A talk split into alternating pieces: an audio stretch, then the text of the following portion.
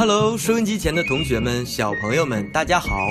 我是米小圈上学记的作者北猫哥哥。寒假已经到来了，你是不是很开心呢？北猫哥哥在这里要祝愿大家寒假快乐哦！也希望米小圈上学记能够陪伴大家度过一个美妙的假期。顽皮可爱就是我，我就是米小圈。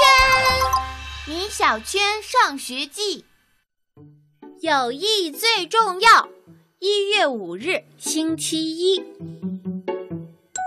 这几天里，姜小牙和铁头都不理我了，也不来找我玩了。我真不明白，加入少先队也有错吗？为什么他们不理我了呢？老妈评语。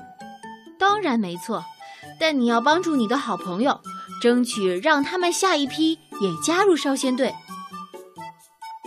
今天我来到学校，自己一个人孤零零的坐在座位上，铁头和姜小牙向我冲了过来。姜小牙递给我一块巧克力，说：“米小圈，是我不好，我不该嫉妒你。”铁头递给我一根棒棒糖，说：“米小圈，原谅我们吧。”我们是最好的朋友。我听完高兴的不得了。嗯，我们是最好的朋友，一直是。此刻，我觉得我可以不加入少先队，但我不能失去我的好朋友。老妈评语：米小圈说得好，友谊是最值得珍惜的。对了，姜小牙和铁头。怎么突然就跟我和好了呢？很奇怪。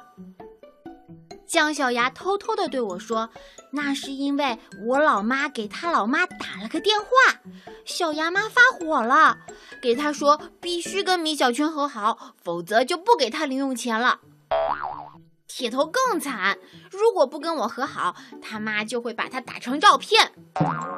嘿嘿嘿嘿嘿，看来老妈告状的本事比李黎可强多了。老妈评语：米小圈，这怎么叫告状呢？这叫沟通。既然我的好朋友对我这么好，我决定把红领巾借给他们戴一戴。我周一、周二、周三戴，姜小牙周四周五戴，铁头周六周日戴。铁头高兴地跳了起来，我和姜小牙偷偷地笑。铁头好傻呀！周六周日是不用上课的。数学课到了，魏老师宣布明天、后天放假两天，同学们鼓掌欢呼。魏老师又宣布大后天考试，同学们哀叹声一片。大家突然都想起来了。期末考试，如果铁头不能所有的科目都及格，就要退学了。救援团的成员都很担心铁头，大家决定这两天假期轮流帮助铁头补习功课。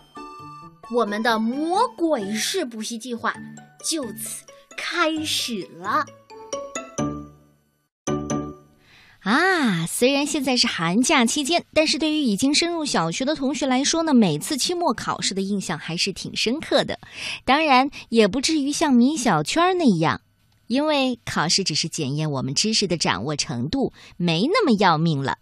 好吧，时间不早了，我们该说晚安了。明天见，孩子们。